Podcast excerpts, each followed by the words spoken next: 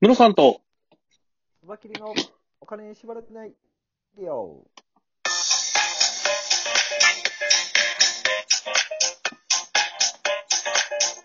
この番組は、えー実業家で経営コンサルタントのムロさんと、スバキリ一味団長のスバキリがお送りするお金と経済のことについて話す番組です。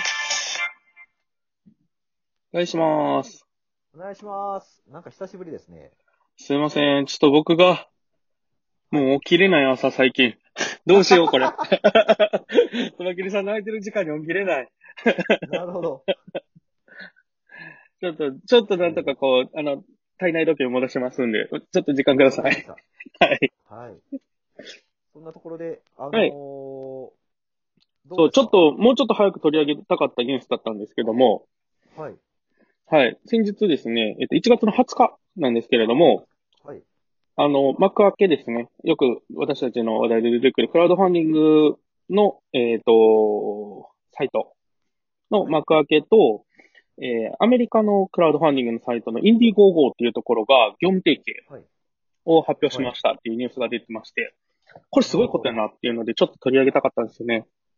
なるほど。要するに、日本のクラウドファンディングで成功したものをアメリカで紹介できるようになり、逆にアメリカのクラウドファンディングで紹あの成功したものが日本に紹介されると、相互のサービスということですよね。そうですね。ねえこれ結構すごいですよね。そうなんです。結構今までも、あのーアメリカのクラウドファンディングで成功したものが、日本のクラウドファンディングでこう成功するとかっていうのは、事例としてはあったと思うんですよ。はい、はい。はい。なんですけでど、そこをもう、こう、プラットフォーム同士で提携して、やることで、より、多分そこのタイムラグとかもなくなってきますし、すごいですよね。はい。だから、あの、完全に色分けされてて、あの、うんキャンプファイヤーって手数料を下げて、はい広く浅く、まあ言ったら、あの、社長の家入さんが言ってるのは、お金の流れを滑らかにするっていうのが目的らしいので、うんうんうん。何かチャレンジしたいっていう人がチャレンジしやすいっていう感じに持っていきたいっていうのがキャンプファイヤー。はい。で、あの、より、なんとか、専門性を持って、ちゃんと担当にアドバイスしてもらって、はい。を日本中に、そして海外中に広めたいという人は幕開けを使うみたいな感じでしょうね。そうですね。幕開けのなんかこうコンセプトというか、あの会社の、のこう目指してるところっていうのが、生まれるものが生まれ、残るものが残るみたいなうんうんのは、あの、昔から言うてるところがありまして。やっぱりその、面白いものだったりとか、その、社会に必要とされるものっていうのが、その、知知れず消え消えていくっていうような世の中にしたくない。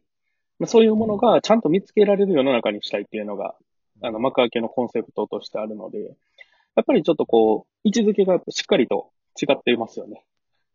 そうですよね。だかうらん幕開けはもう完全に、あの、だから幕開けの担当の方って本当に結構厳しくて、はい。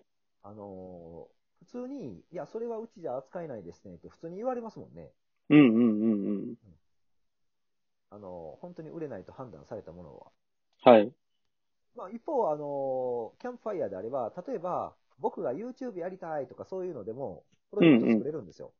実際僕 YouTube やりたい人のプロジェクトとかもプロデュースしたことありますし、はい。ララジオやりたいとか YouTube やりたいとか、LINE 公式アカウント作りたいとか、僕のお客さん結構あるんですけど、うんうんうあんん。なん、あの、キャンプファイヤーだったらバンバン公開できるんですよね。そうですでねも。幕開けで LINE 公式アカウント作りたいって言ったら、はって言われると思うんですよ。そうですよね。 そうだと思います。そうだと思います。その、だからもう、め目指してるサイトの、なんていう方向性が違うっていう感じでしょうね。うん。そうですね。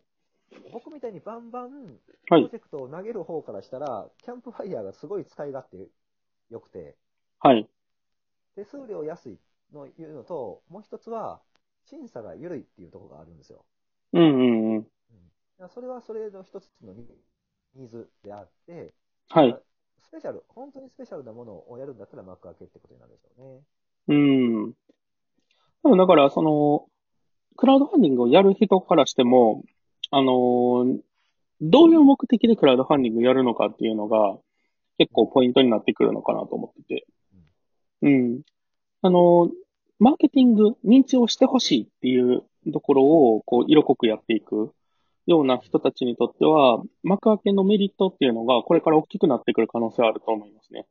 うんうんそれこそ今回の提携で海外に向けてっていうところが出てきているので、国内のクラウドファンディングで成功させれば、そのままインディゴーゴーで海外に出していくとかっていうところのサポートも受け入れるとか、例えばそういう話になってくると、今までのその国内市場だけっていうところじゃなくて、海外の展開っていうところも新た新たに見えてくるところになるので、うんうんうん。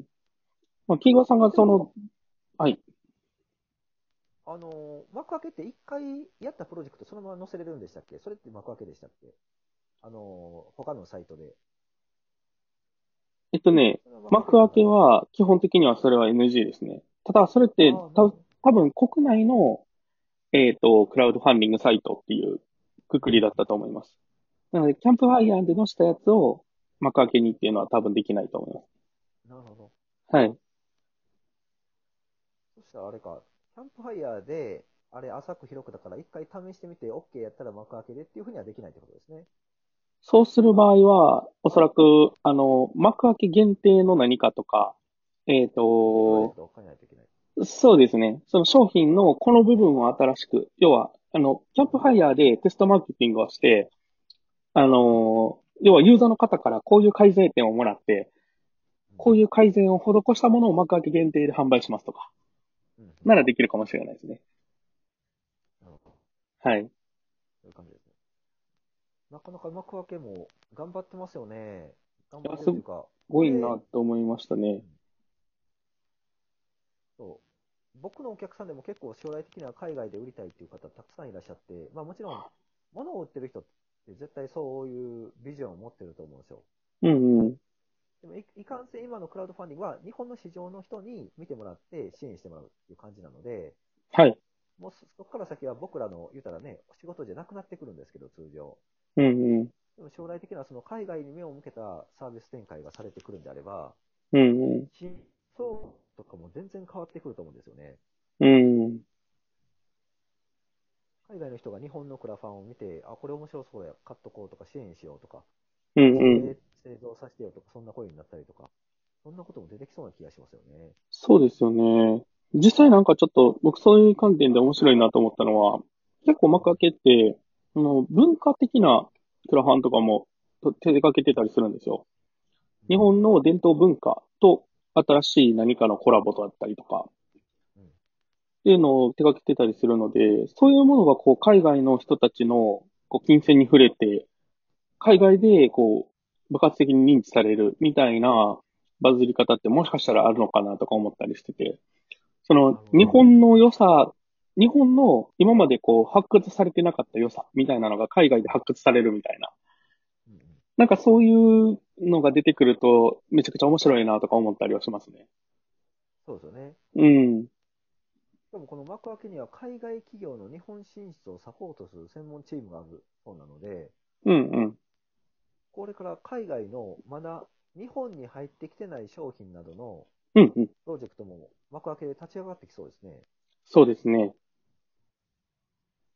これすごいな。そうなると、結局、去年、あのー海外にあんまり力入れてないキャンプファイヤーですら、一番お金が集まったのって、インドネシアかどっかのモバイルプリンター、海外の商品なので、はい。やっぱそういうのができてくると、強いですよね。うんうん。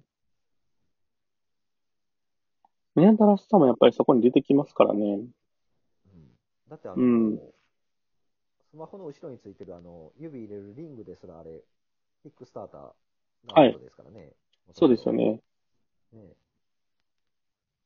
そう考えると、クラファン時点で今後新しいものが入ってくる。だから入る前にテストマーケティングするっていう流れが全然増えてきそうですね。うんうんうん。なんかそなんかこう海外の会社がはい日。本でクラファンする、したいけど、窓口に僕らが慣れたら、これ偉いことになりそうですよね。うんうんうんうんうん。そうですね。そこ対応できるとすごく大きい気がしますね。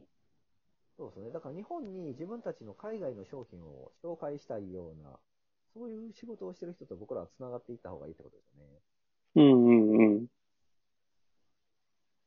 そういう仕事してる人おらんかな。これはでも刺激的に探してみても面白いかもしれないね。そうですね。うん。クラファンでこういうふうにね、プロジェクトがあって、こういう実績を幕開けもキャンパイアも出してるわけなんで、そこう、の商品日本に商品を紹介してませんかっていう仕事は成り立つと思うんですよね。しかもページそをうでこっすねちで作りますって言ったら、うんうん。まあ翻訳とかが難しそうですけどね。そこだけやな。そうですね。なんかあとは結構あの、海外からのものに関していくと、あの、実際届いてないクラファンって結構あるっていうのを聞いたことがあるので、ああー、それか。はい。で日本でやったら大問題ですもんね。そうなんですよね。 あ、というか、キャンプファイヤーは保険に入ってるそうなんですよ。はいはい。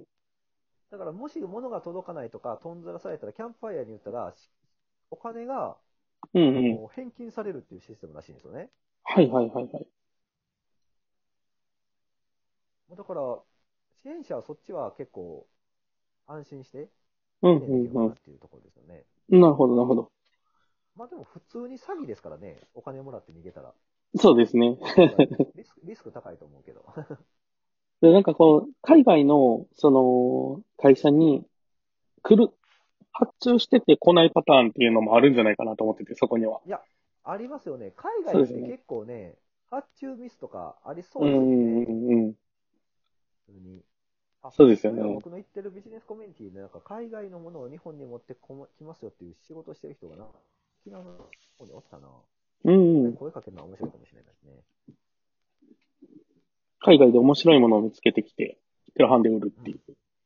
そうですね。そういう流れができたら結構面白いかもしれない。そうですね。